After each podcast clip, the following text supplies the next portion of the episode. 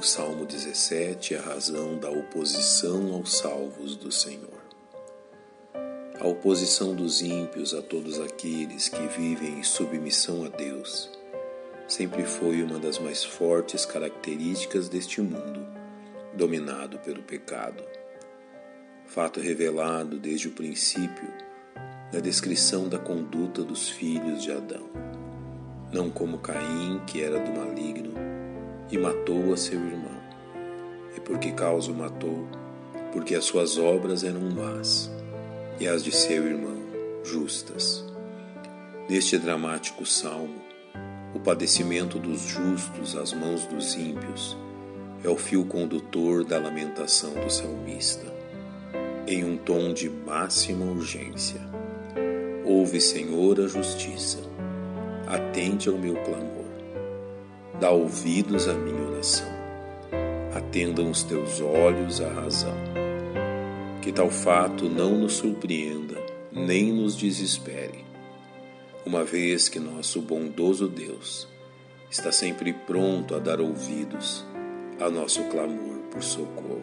A fim de legitimar seu clamor, o salmista apresenta as provas de sua integridade de acordo com o escrutínio do próprio Deus.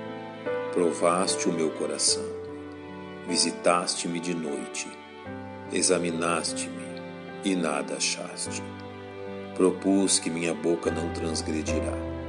Pela palavra dos teus lábios, me guardei das veredas do destruidor. É importante que nos lembremos do valor que possui o sofrimento injustamente padecido, como descrito pelo apóstolo Pedro porque é coisa agradável que alguém, por causa da consciência para com Deus, sofra agravos, padecendo injustamente. Deus se agrada do testemunho de retidão demonstrado por seus filhos. Reconheçamos também que a confiança do salmista advém de sua certeza na intervenção de Deus na vida dos homens. Eu te invoquei, ó Deus, pois me queres ouvir. Ó tu que livras aqueles que em ti confiam dos que se levantam contra a tua destra.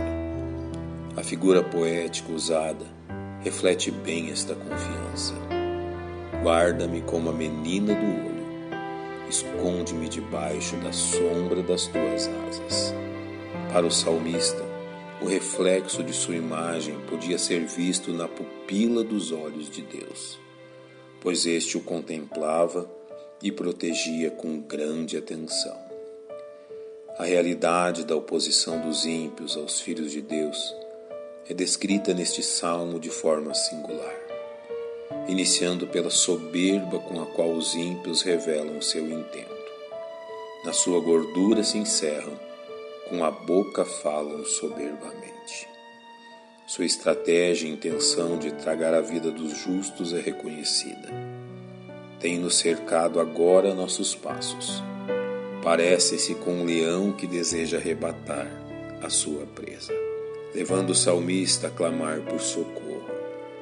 Levanta-te, Senhor, detém-no, derriba-o, livra a minha alma do ímpio com a tua espada.